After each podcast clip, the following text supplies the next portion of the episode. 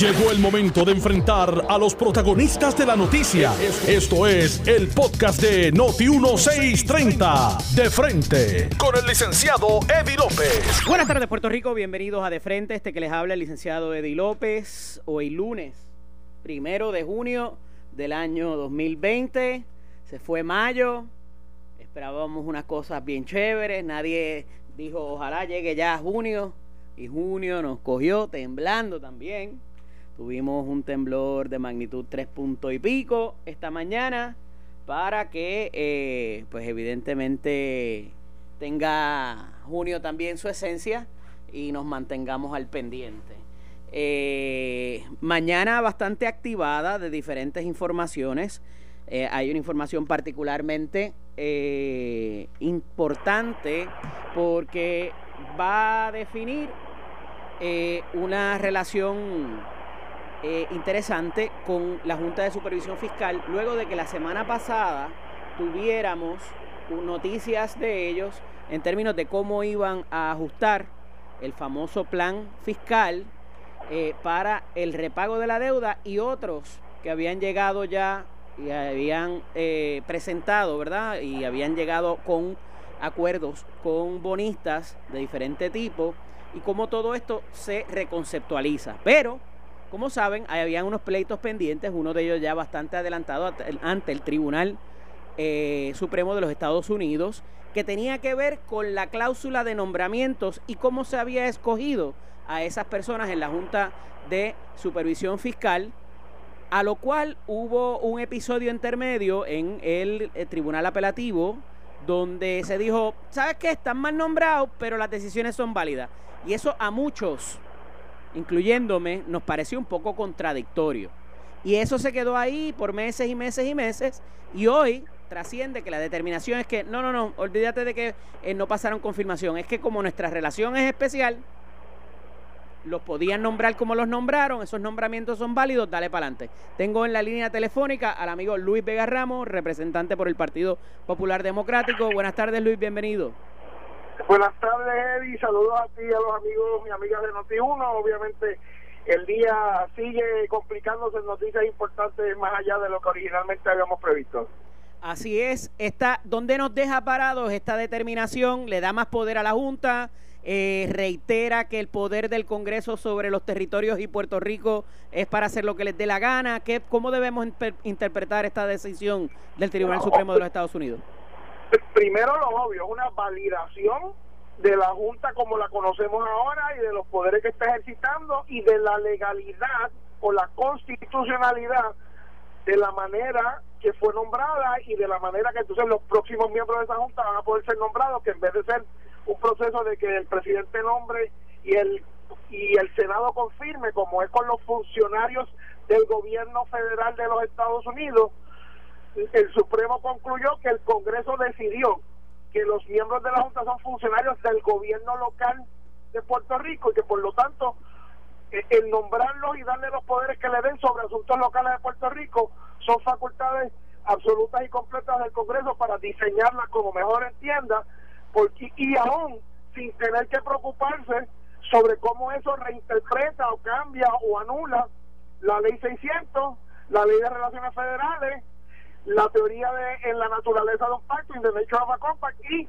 el texto expreso de la Constitución de Puerto Rico. Así que básicamente, como yo lo veo en esta primera lectura, es una reafirmación inequívoca de la autoridad completa de Estados Unidos para, para disponer sobre cómo será el gobierno local de Puerto Rico mientras estemos bajo la cláusula territorial. Sin embargo, lo que, lo que se impugnaba, eh, representante, era el hecho de que al hacer los nombramientos como se hicieron, se había usurpado la prerrogativa del propio Senado, o sea, del legislativo, de pasar juicio sobre esos nombramientos, pero termina siendo todo lo contrario. Este, este, este organismo creado por legislación eh, federal del Congreso eh, puede ser nombrado como puede ser nombrado porque ellos tienen unos poderes plenipotenciarios eh, ejerciendo, ¿verdad?, a través de que es el Congreso quien puede hacer lo que quiera sobre nosotros. y porque en ejercicio de esos poderes, ellos decidieron que estos miembros de la Junta, y lo dice la propia ley promesa, son funcionarios de gobierno local de Puerto Rico. Entonces lo que le está diciendo es, el propio Congreso en el ejercicio de sus poderes decidió reputar a estos funcionarios como funcionarios locales, por lo tanto no son funcionarios federales y al, y al no ser funcionarios federales no les aplica la, la cláusula de, de nombramiento que requiere nombramiento del presidente y confirmación eh, del Senado. Pero un poco ahí quería llegar porque siempre estuvo la dicotomía entre si, e, si se catalogaban funcionarios federales o funcionarios locales. Claro, esto tenía mucho que ver para la responsabilidad por la deuda y si se hubiese podido reclamar o se pudiera reclamar por parte de los bonistas la deuda al organismo creado eh, dentro del proceso de quiebra. Esto también tiene algún ribete que pone a dormir entonces esa, esa solicitud o, esa, o ese posible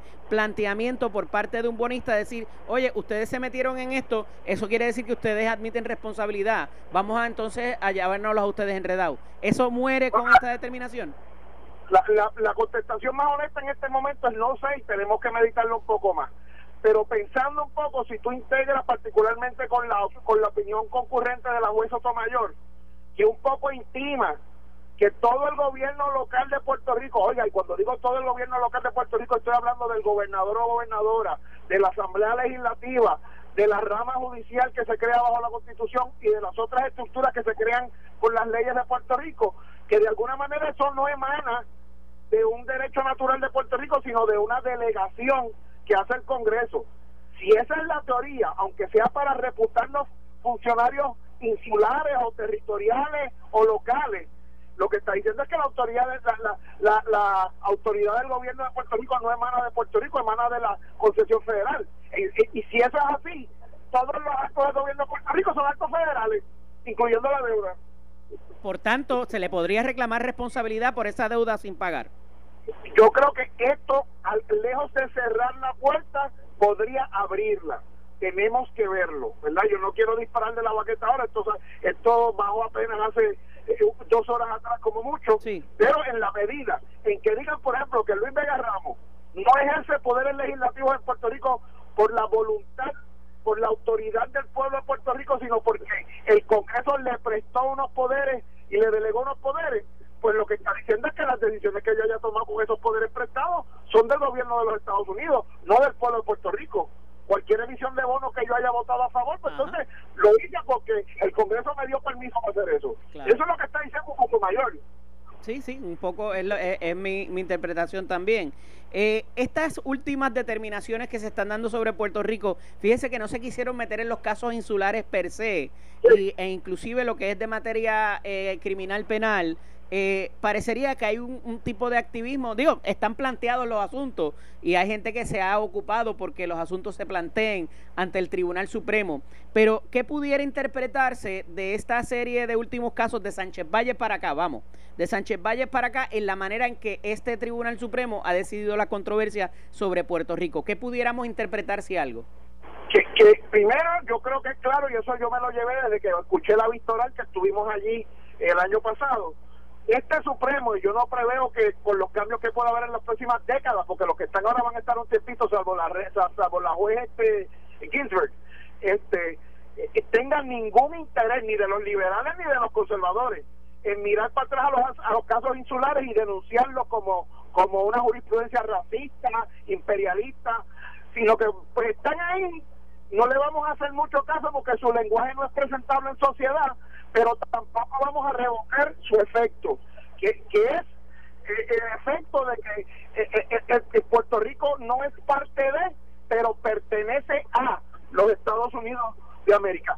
Con Sánchez Valle, con promesa, y pienso yo que con esta decisión, lo que están diciendo es que el poder del Congreso para regular el territorio de Puerto Rico y para establecer las instituciones de gobierno local que entienda apropiada sean electas como, como es el gobierno, el gobierno que hemos tenido del 52 para acá, o sean no electas como vuelve a ser la Junta eh, bajo promesa, son válidas, son válidos ejercicios de autoridad congresional. En cierta medida lo que está diciendo es que Puerto Rico sigue en un régimen donde mañana se puede aprobar la ley Foraker, pasado mañana la ley Jones, el día después la ley de relaciones federales y más adelante promesa y todo eso se sigue construyendo como un piso encima del otro porque emana de la autoridad abierta grande del Congreso para disponer que es gobierno local en Puerto Rico y que no lo es y que esa autoridad emana de la cláusula territorial. Pudiera decirse que volvimos al 48 y que el Estado Libre Asociado nunca existió ni nunca eh, fue reconocido eh, per se para propósitos válidos de autogobierno o lo más parecido a... Yo, pienso que se está haciendo una lectura de que los eventos del 50 al 52 no alteraron la capacidad de congresos futuros para cambiar lo que es gobierno local en Puerto Rico por la cláusula territorial. Si eso es una negación o no de lo que pasó en el 52, pues podemos discutirlo en las próximas semanas o meses. Pero me parece que la lectura que te está dando el Supremo, que es consistente con Sánchez Valle, es que haya pasado lo que haya pasado entre el 50 y el 52, eh, el, Congreso retiene la autoridad para organizar el gobierno local de Puerto Rico como mejor entienda, incluyendo limitar los poderes de los funcionarios electos, sabe así hasta eliminar que hayan funcionarios electos en Puerto Rico y otorgarle poderes amplios de gobierno local a, personas que no son electas como son los miembros de la Junta de Control Fiscal. ¿Y eso dónde los deja ustedes para futuras decisiones de la Junta que ya hemos visto que han incidido en asuntos que no necesariamente están incluidos en promesa? Yo, yo, yo pienso que esto le va a dar a la Junta una sensación de que puede moverse y puede ejecutar con o sin la participación de los funcionarios electos del gobierno de Puerto Rico. Pienso que esa va a ser la conclusión eh, a corto plazo. Obviamente Promesa también tiene una salvaguarda, ¿verdad? Que no les permiten tampoco irse demasiado de lejos sin que haya algunas acciones eh, de, los, de los organismos de Puerto Rico, lo que tiene que ver con el plan de ajuste. Habrá que ver si ellos pueden adoptar formalmente un plan de ajuste que la legislatura de Puerto Rico no valide eh, o que la, o peor aún que la legislatura de Puerto Rico rechace como ya se había rechazado la versión eh, anterior del plan de ajuste y entonces habrá que ver también dónde pone a esto a los que creían hace unos años atrás que nos estaban haciendo algún favor con promesa, particularmente los demócratas, y ahora sabrán que lo que nos han puesto en una en una situación de indefensión donde unos funcionarios electos, no electos, perdón, por los puertorriqueños ejercen, ostentan básicamente la totalidad del, poder local eh, eh, sobre Puerto Rico. Esto pues le pone ahora mismo a Grijalva una situación delicada, porque Grijalva se ha comprometido con empujar enmiendas sustanciales a promesa. Yo creo que va a tener que ponerse, va a tener que ponerse las pilas. Ok, eh, las finales de la semana pasada, ese propio ente, la Junta de Supervisión Fiscal, eh, anunció que iba a patear la lata un poquito, que iba a posponer las medidas de ajuste y parecía darle un respiro a esta administración por razón de que en año de campaña no se iban a poner las medidas malas, se van a dejar para el 2021 o el 2022. Eh, ¿Cómo interpreta esto por parte de la Junta? que parecería estarnos diciendo, mira, esto de los municipios, el recaudo se nos cayó, esto vamos a tener que, eh, apretar un poco más porque en efecto eh, las situaciones de emergencia nos dañaron. Pero vamos a dejarlo para el 2022. O sea, ¿no es eso inconsistente y un poco acomodaticio para la administración de turno, representante? No, a mí me parece que le están tirando un gran... Políticamente, ¿no? Políticamente hablando políticamente le han tirado un gran salvavidas al PNP porque le permite hacerse en campaña sin ninguna de las medidas eh, de austeridad y de recortes que los mismos PNP se comprometieron en el, en el, en el 2017. Y que, la, legislatura aprobó.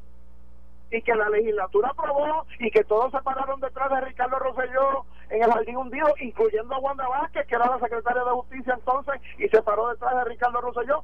les acaban de dar un salvavidas, un el monopolio es la tarjetita esa que te saca de la cárcel. Para que no tengan que bregar con eso hasta después de las elecciones. Al pueblo de Puerto Rico no le han hecho ningún favor porque lo que han hecho es literalmente lo que tú dices patear la lata para el año que viene y el año que viene vienen con toda la fuerza a imponernos las medidas de austeridad a destruir la universidad a recortar las pensiones a asfixiar a los municipios. Aquí hasta que la Junta o hasta que el país no reclame la inviabilidad, la imposibilidad de pagar esta deuda y su reestructuración severa eh, a los efectos de que esto no se tenga que seguir renegociando cada 8 o 10 años. Porque oye, el mismo plan fiscal y el mismo plan de ajuste que la Junta está empujando nos, nos pone a fracasar en 10 años y volver a tener que ser puesto en 10 años. Pues entonces, el recorte no es suficiente porque nos pone en la, en la misma situación de quiebra los próximos 10 años. El recorte que se le tiene que dar a la deuda de Puerto Rico tiene que ser tal que no nos pongan 8 o 10 años en el mismo sitio que estamos ahora, porque si no nos adelantamos nada, al contrario, es el que está el, el que está preso del prestamista del prestamista a corto plazo, plazo, el cachito, la financiera, como le llaman por ahí, y cada tres o cuatro meses el de la financiera dice, no te preocupes si no puedes pagar, yo te presto mil pesos más y te tiro el pago final hasta de aquí a tres años más y te tienen preso el resto de tu vida. Eso, eso, eso es lo que tenemos que evitar y por eso lo que hizo la Junta eh, de esto de posponer para el año que viene no es ningún favor al pueblo de Puerto Rico, es un favor electoral al PNP que si no lo combatimos nos puede salir caro el año que viene. Ellos también un poco, imagino que no les importa mucho porque está a punto o, o le quedan meses a la mayoría de esas posiciones para que nombren personas nuevas. Eh, ¿cómo, ¿Cómo va a funcionar eso? Si es que va a haber un turnover o se van a quedar los mismos, ¿cómo va a funcionar eso, representante? Te- te- teóricamente, al ser validado, también se, se validó el término de sus nombramientos, que en el caso de, yo entiendo, casi todos ellos ya está expirado. Eh, eh, así que la decisión del Supremo tendría la consecuencia de poner en el mismo calendario original los, los, los- los nombramientos, porque recuerda que Trump anunció nombramientos, renombramientos de estas personas, Sí. pero nunca los sometió al Senado. Claro. Y en eso el Senado fue bien claro, particularmente la senadora Murkowski, de que los nombramientos nunca llegaron al Senado y para efectos constitucionales, pues nunca se hicieron Nunca se los nombramientos. Así que, así que habrá que ver si los va a presentar ahora, si va a presentar otros nombramientos, si de aquí a noviembre hay voluntad en el Senado para confirmar una Junta de Control Fiscal nueva.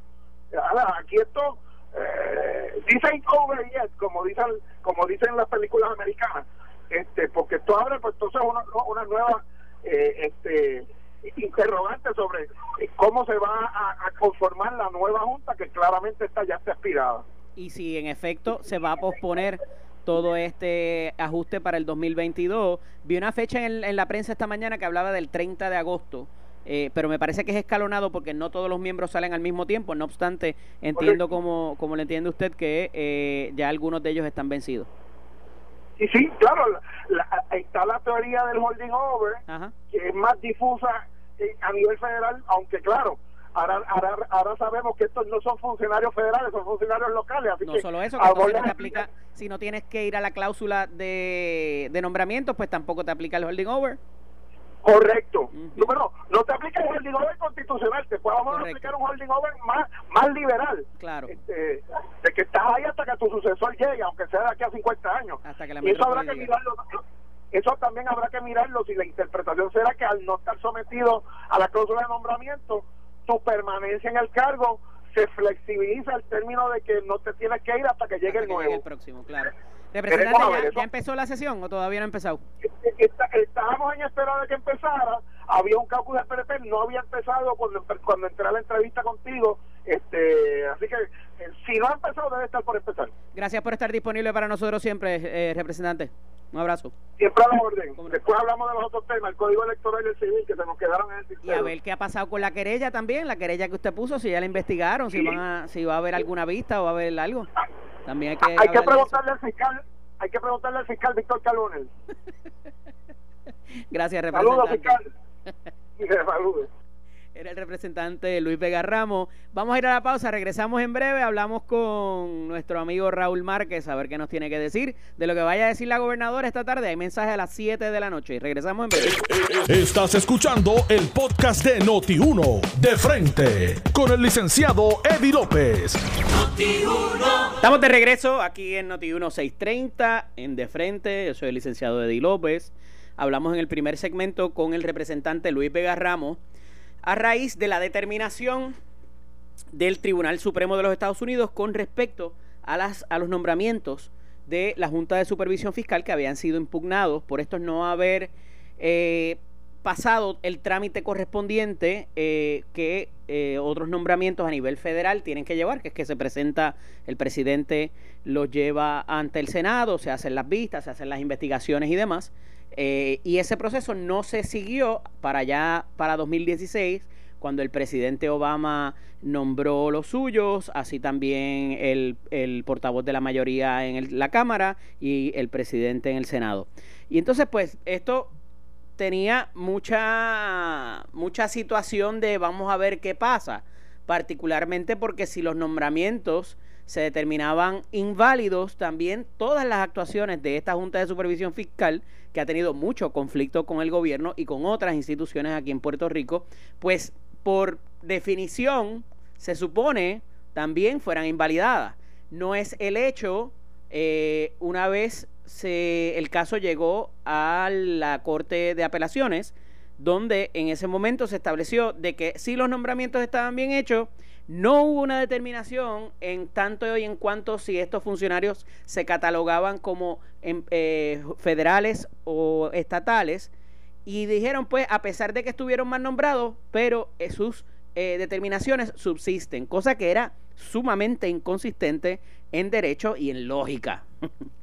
más allá de eso, pues al hacer la determinación un poco política, más allá de jurídica, de que estos nombramientos eh, pues se sostienen, pues ya las otras dos eh, quedarían un poco rezagadas. No obstante, hay una determinación clara y escrita de que en efecto estos nombramientos, por lo cual se consideran válidos, es porque eh, la, la, cuando se hace, cuando se hizo el nombramiento o los nombramientos fue fuera de la cláusula de nombramientos del gobierno federal eh, por razón de que son eh, unos entes estatales o locales más bien, eh, y eso pues los libera de seguir el trámite correspondiente que, interestingly enough, es el que se está proponiendo de ahora en adelante. O sea que había que tener en cuenta, ¿verdad?, las acciones de cómo el, el propio presidente había, había procedido eh, para propósitos de las próximas nominaciones. Pero ya eso resuelto, tenemos que un poco volver acá, aunque allá todavía ha estado bien caliente la cosa por la situación de la tensión racial en los Estados Unidos. Pero acá la gobernadora Wanda Vázquez Garcet ofrece un mensaje a la ciudadanía esta noche a las 7 de la noche. Tengo en la línea telefónica al amigo licenciado Raúl Márquez. Buenas tardes, Raúl, bienvenido. Buenas tardes, Eddie. Buenas tardes a todos los que nos escuchan. Gracias por la invitación. Estamos aquí otro lunes para continuar discutiendo los temas que tú así dispongas. Raúl, ¿qué podemos esperar esta noche del mensaje de la gobernadora? Hay una un teaser eh, de uno de los periódicos que dice que puede que sea eh, con relación al Código Civil, particularmente, y la aprobación, porque el término para firmarlo se vence hoy. Cuéntame. Sí, mira, no es extraño que los gobernadores utilicen este, estos medios o los mensajes para comunicarse eh, y comunicarle sus intenciones o su política pública al pueblo eh, cada vez que van a tomar una decisión importante. En este caso coincide el anuncio del mensaje de la gobernadora con el último día para la gobernadora vetar o firmar el proyecto del nuevo Código Civil. Así que si yo fuera a apostar me iría por lo mismo, ¿verdad? Y diría que, que entre otros temas que están en el tintero, en este momento uno de los más importantes es el Código Civil, porque regula eh, tantos aspectos de nuestra vida cotidiana, además de que estamos haciendo un cambio eh, trascendental, ¿verdad? Estamos por primera vez moviéndonos de un Código Civil, habíamos estado utilizando un Código Civil aprobado aquí en 1930, pero que venía de un Código Civil español de 1902, a todas luces anticuado, ¿verdad? Le habíamos puesto ciertos parchos pero ya se nos estaba quedando pequeño. Claro, eh, pero hay varios asuntos sobre los cuales la gobernadora, eh, ¿verdad?, eh, tendría que expresarse. Uno de ellos es las enmiendas al Código Electoral. También tenemos por ahí, digo, ya hablo de lo de la retroactividad de los veredictos, creo que fue bastante contundente y coincido en la posición de la gobernadora, eh, ¿verdad? Como, como muy bien ha salido a defender eh, miembros del Ministerio Público, particularmente, han tomado esa defensa de que no debiera interpretarse esa retroactividad o aplicarse la retroactividad, pero eh, no ha habido un mensaje de presupuesto como tradicionalmente lo hacen los gobernantes. No ha habido todavía una presentación de un presupuesto formal. Estamos a un mes, eh, ¿a qué? A 29, días. 29 días, de, que termine y que se apruebe. Eh, los presupuestos realmente se aprueban el, el 25, ¿verdad? Que es el último día de aprobación de ley y luego tienes esos cinco días de comités de conferencia, donde finalmente se ajusta, ¿verdad? Y se, remedian eh, las diferencias que hayan surgido entre Cámara y Senado. ¿Tú entiendes que ya va a citar un mensaje un lunes, principio de mes, en medio de la pandemia, para hablar del Código Civil estrictamente, o entiendes que debe haber algún otro mensaje que tenga que ver con presupuesto y con salud eh, y todo lo demás? Eddie, no creo que ella vaya a utilizar este mensaje como mensaje de Estado o mensaje de presupuesto, porque estaría saliéndose de lo que es lo tradicional, ¿verdad? Tradicionalmente los gobernadores... Pero es que no ha sido tradicional, ese es mi punto. Claro, pero no, tampoco he escuchado que haya habido un acuerdo con los presidentes de los cuerpos para sacar el mensaje de, situación de Estado de presupuesto del Capitolio. ¿verdad? Generalmente esto es discutido con los cuerpos porque típicamente... ¿Y cómo está esa relación con los cuerpos? el host. ¿Cómo está, esa, ¿Cómo está esa relación con los cuerpos? Ahora mismo hay un caucus eh, del Partido Nuevo Progresista, ¿verdad? Que están discutiendo la agenda a presentarse en la sesión de esta semana y pues evidentemente no ha, no ha transcurrido tal cual quizás los líderes legislativos pensaban en términos de lo que la gobernadora va a firmar o la, o la, la, la, la postura que haya tomado con uno u otro, eh, y, ¿verdad? y es su prerrogativa así hacerlo, pero eh, parecería que eh, la legislatura ha tenido que volver al drawing board para rehacer política pública que no, era necesariamente la que tenían contemplada. ¿Cómo está esa relación entre la gobernadora y la legislatura? Mira, yo te puedo decir que incluso he tenido conocimiento de reuniones eh, ya hace más de una o dos semanas que no hay una reunión eh, con los presidentes de los cuerpos, pero he tenido conocimiento de reuniones y, que y que el presidente de la Cámara, que es con el cuerpo que más eh, eh roces tal vez han habido, está en disposición de reunirse y discutir con la gobernadora, así que yo no veo razón por la cual la gobernadora no no discutiría con los cuerpos el, el hacer el mensaje de presupuesto o de situación de Estado de otra forma. Eh, y te traigo a colación la Cámara porque ha sido con el que mayores controversias o desacuerdos han surgido, ¿verdad? Pero pero igual con Senado, yo entiendo que la gobernadora estaría consultando antes de hacer una cosa como esa. Por tanto, no preveo que el mensaje de hoy sustituya un mensaje de presupuesto de situación de Estado y por eso pienso que va más dirigido a la, al asunto del Código Civil y tal vez otros proyectos trascendentales que están ante su consideración, como bien identifica. por eso te digo, hay tanto, hay tanto en el plato que está ante la consideración de ella, oye, y es su prerrogativa constitucional. Pero tú sabes cómo es esto, o sea, los presidentes de los cuerpos y los gobernantes se hablan, aún así cuando no sean del mismo partido, que ha pasado y dice, pues mira, se va a aprobar esto de esta manera y qué sé yo, pero entonces este ha sido el cuatrenio con mayor cantidad de vetos, oye, y, y también con mayor cantidad de overrides de vetos también, hay que, hay que ser consistente. Entonces, eh, pero eso no siempre pues es bonito para uno o para otro, ¿verdad? Eh, eh, tomar esa postura, porque pues se, se, se, se, puede dialogar y llegar a acuerdos. Ese no parecería, y la gobernadora ahora mismo parecería tener muchas de las medidas que, el, que fueron controversiales cuando se aprobaron en la legislatura y que no le ha dado paso eh, tan rápido quizás eh, o, de forma abierta, ¿verdad? Eh, de acuerdo a esa comunicación que, te pregunto si existe o no. Fíjate, Eddie, como también como puedes señalar que, que han habido un sinnúmero de vetos y que han habido un sinnúmero de, de overrides, ¿verdad? O, ocasiones que el, la legislatura se le ha ido por encima al gobernante. No ha ocurrido eh, ese aspecto de que la legislatura se vaya por encima de un veto, no ha ocurrido desde que Wanda Vázquez es gobernadora por un lado. Por otro lado, te tengo que resaltar el hecho de que el Código Civil eh, la gobernadora tuvo la oportunidad de sugerir enmiendas y hasta donde tengo conocimiento esas enmiendas fueron adoptadas por el Senado y fueron incluidas en el Código Civil. Y, y, y, devolvió el Código Electoral también. Igualmente el Código Electoral llegó donde ella y ella en comunicación con el presidente del Senado lo devolvió por unas eh, preocupaciones con relación al voto electrónico. Las enmiendas fueron hechas e incluso entiendo que hay unas enmiendas adicionales que ya fueron discutidas con el presidente del Senado que se están haciendo en la Cámara. Así que yo no veo eh, que vaya a haber gran controversia con estos proyectos que en este momento son los más importantes. Pero fíjate, eh, y vuelvo y recalco, porque por lo que me parece raro, ¿no? Eh, de ordinario, cuando son medidas así de trascendentales, el gobernador ya sabe la versión cómo va a venir, ya sabe cómo van a venir los capítulos, y lo espera y lo veta o lo firma.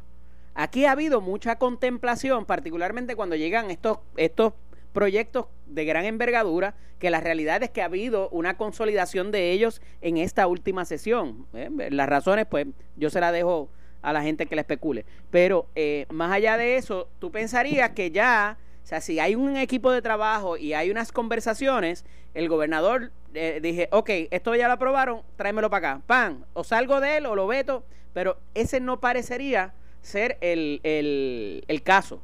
Y que la gobernadora no tenga una línea abierta, ¿verdad? Y que sea transparente y diga, y ya, en el, fíjate en el caso de la retroactividad de los veredictos, sí. Ella rápido que eso salió y rápido que, que se estaba ya aprobando, dijo, yo no estoy de acuerdo con eso. Pero entonces hay otros proyectos que son igual de importantes, en lo cual la gobernadora ha guardado silencio y lo ha dejado dormir hasta la última entrada, hasta el último momento en que puede. Fíjate, Eddie, que, que para eso está el mecanismo de reconsideración, que es el que se ha usado en, todos estos casos en que devuelven los proyectos a la legislatura. Pero ¿por qué esperarle al eh, último día? Es lo que te quiero decir. Lo, lo, que te quería traer es que, como, como tú conoces, el, cuerpo asesor en la legislatura está concentrado en trabajar eh, precisamente con legislación. En el caso de la gobernadora, eh, la legislación es una de las áreas que tiene que trabajar, ¿verdad? Y, y el cuerpo de la oficina que trabaja este asunto no es tan grande como las oficinas de, asesores en la legislatura, ¿verdad? Y muchas veces están trabajando muchos proyectos de manera simultánea, voluminosos, que este puede provocar, pues tal vez el retraso en el hacer las recomendaciones, etcétera te, te, traigo, ¿verdad? Por ejemplo, eh, simultáneamente estamos discutiendo el Código Civil con el Código Electoral y el Código el Código Municipal. O sea, son tres medidas voluminosas, eh, enormes, que son tres proyectos separados. Ese eh, municipal, ese municipal ya sabe si una controversia por ahí de lo más interesante, ¿oíste? Porque parece que hay unos impuestos ahí metidos en Burujau que nadie los había visto venir y que la gente se pusieron a leer y los encontraron y ya hay gente gritando de que cómo va a ser, que van a crear impuestos nuevos y en un año eleccionario y yo creo que ya tú sabes la suerte que va a correr. No, no son embrujados, ¿verdad? Estás hablando de... bueno, no estaban en la versión, no estaban en la versión original y yo tengo la versión original. Es el proyecto 1333. Así es, y son unos impuestos que ya los municipios le cobran a, la, a las compañías de telecomunicaciones, así que no estamos hablando de, de inventos ni de emborujos. Eh, es algo que ya existe en el actual eh, ley de municipios autónomos. Pero no estaba en el proyecto original. Pero no estaba el proyecto en, el, proyecto original. enmendaron, tengo que decir enmendaron el proyecto, enmendaron el proyecto para crear esa esa ese impuesto, sí, de acuerdo contigo. Hay una deficiencia en cómo se cobra ese impuesto a las telecomunicaciones y se pusieron creativos para inventar una fórmula para no perder esos cuarenta y pico de millones de dólares. Pero en el proyecto original de código de municipio no incluía ese tipo de impuestos, de hecho no creaba impuestos porque el código municipal es para darle autonomía a los a los a los alcaldes para hacer otras cosas, no para crear impuestos. Pero pero pero para para, para la fórmula para para o, la autoridad para el cobro de impuestos de parte de los municipios surge de la ley de municipios autónomos. Pero no estaba en el código municipal. Pero no estaba en el código municipal. originalmente no estuvo, estaba. como hubo otros detalles que no estuvieron, que en el proceso se enmendaron. Y yo participé del proceso de la evaluación y aprobación del código municipal. Vamos a ver qué pasa y cómo termina haciendo eso, porque me parece que pudiera ser el poison pill para que no se apruebe. Y ya lo que queda es poquito, pero bueno. Ya nos quedan, ya nos quedan 24 días de Mira, explícame la, el sistema que había en el Departamento del Trabajo de Servicarro y la tecnología que estaban utilizando no les estaba funcionando allí. Allí había un problema que no era necesariamente el que atendieran a la gente por Servicarro, ni tan siquiera voy más lejos, que le cogieran la información en papelitos. La información era cómo eso se procesa y cómo el sistema provee, provee para que se atienda la, la, el claim, ¿verdad? La, la, querella o, la, o el requerimiento de esa persona que va en busca del servicio. Yo te pregunto, o sea, ¿cómo ellos esperaban si el problema estaba en el sistema de procesar las, eh, los requerimientos, el moverlo al centro de convenciones de Miramar? Cómo eso va a mejorar. O sea, fue algo cosmético, porque es que si, si el problema es que no tengo empleados para procesar las solicitudes, lo puedo poner en la NASA, me lo puedo llevar a Washington, allá a la Fayette Park donde están las protestas. No va a funcionar porque es un error o una, o una deficiencia eh, de fondo y de cómo funciona el sistema, no donde tú lo pongas.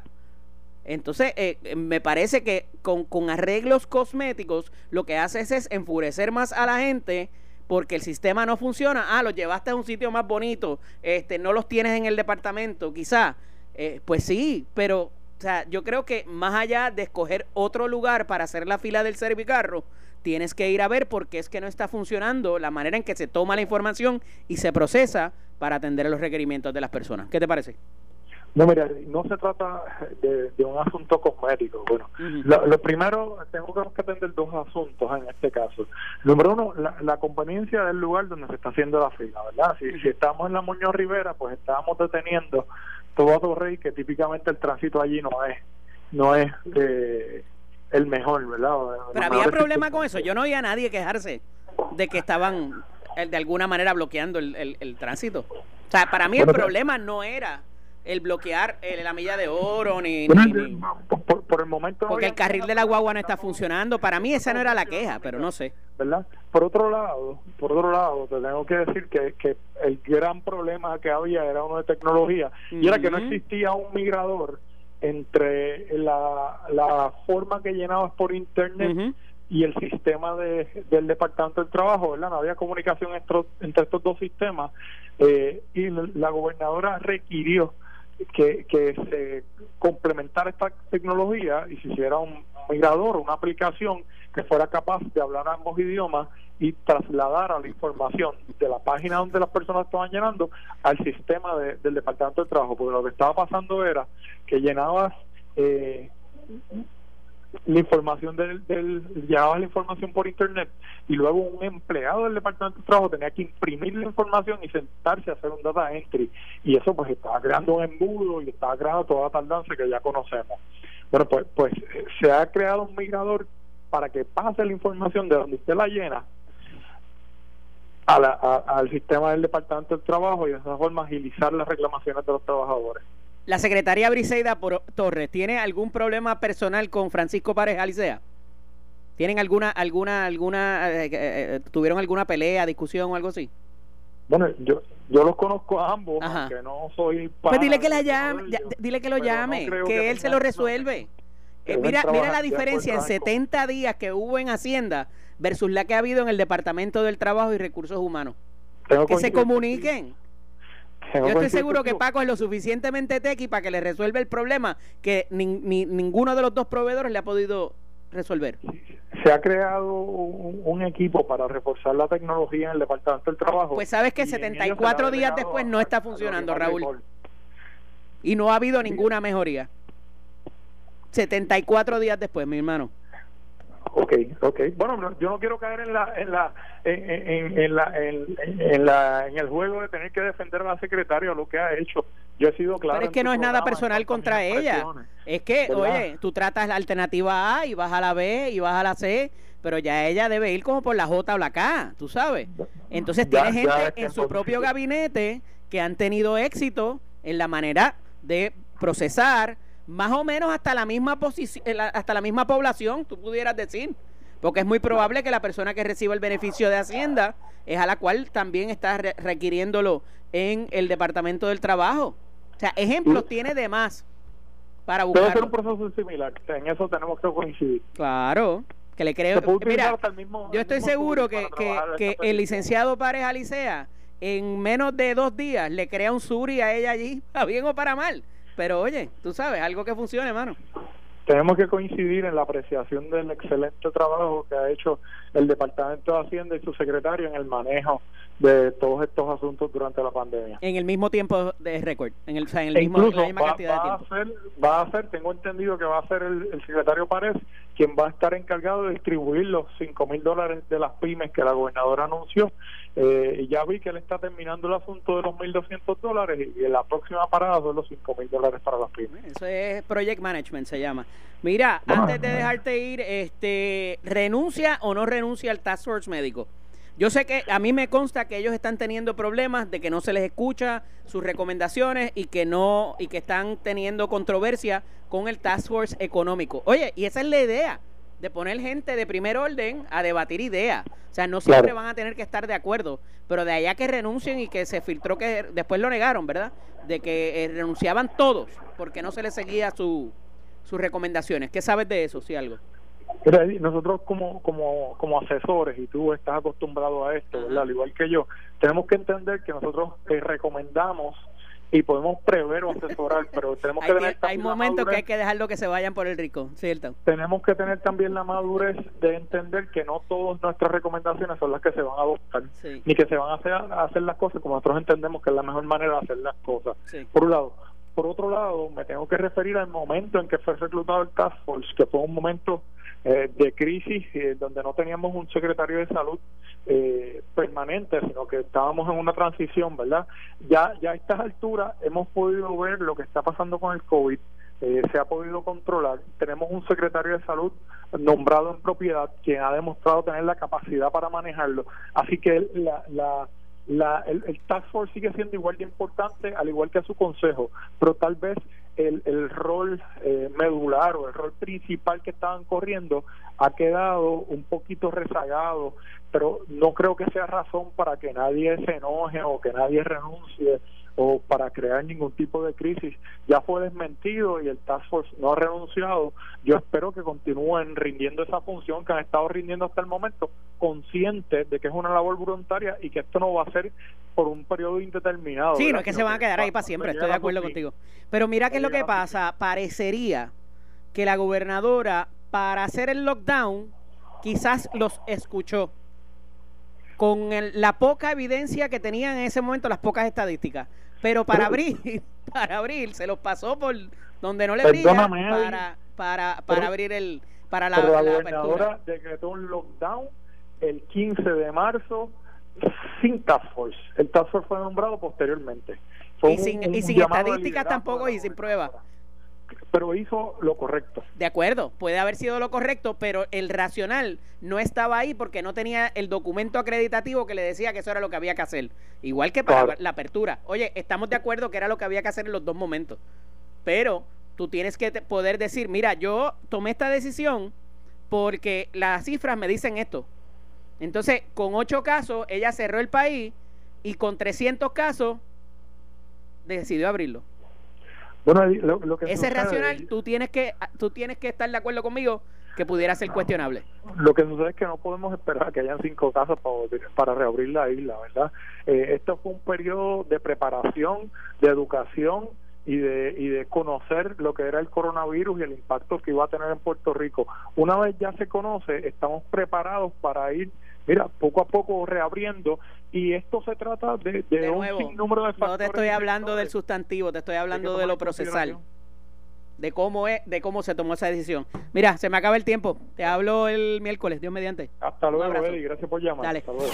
Esto fue el podcast de Noti 1630. De frente. Con el licenciado Eddie López. Dale play a tu podcast favorito a través de Apple Podcasts, Spotify, Google Podcasts, Stitcher y notiuno.com.